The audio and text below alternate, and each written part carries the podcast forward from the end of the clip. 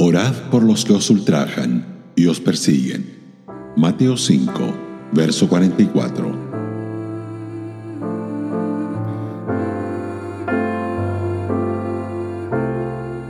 En ocasiones el mejor comentario a un versículo es una ilustración.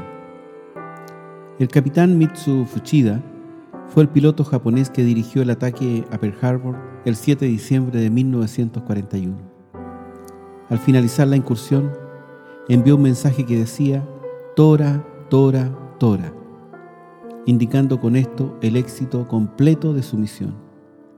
Pero la Segunda Guerra Mundial no había aún terminado.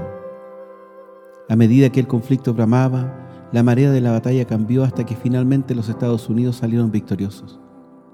Durante la guerra, los japoneses ejecutaron a una pareja de ancianos misioneros en las Filipinas.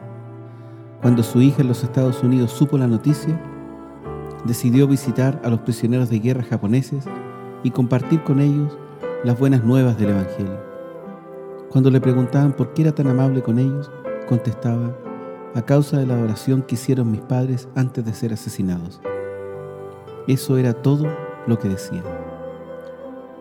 Después de la guerra, Mitsu Fuchida estaba tan amargado que decidió acusar a los Estados Unidos ante un tribunal internacional por atrocidades de guerra.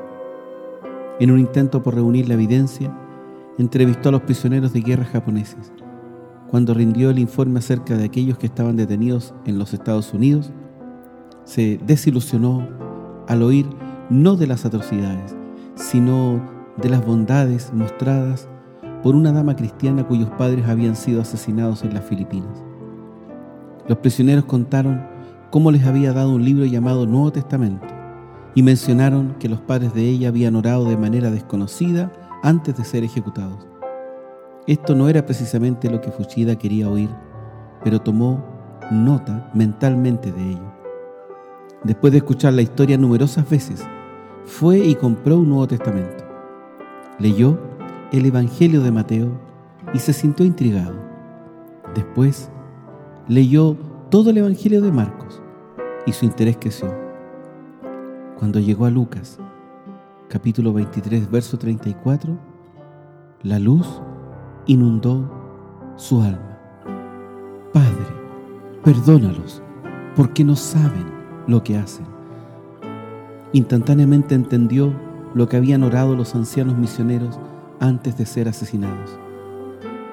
Ya no pensó en la mujer americana o en los prisioneros de guerra japoneses, sino en sí mismo, un fiero enemigo de Cristo, a quien Dios quería perdonar en respuesta a la oración del Salvador crucificado.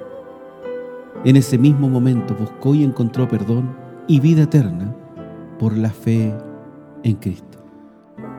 El proyecto para el Tribunal Internacional fue desechado.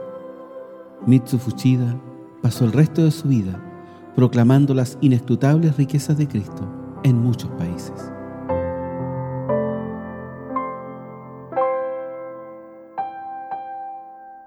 Radio Gracia y Paz, acompañándote cada día.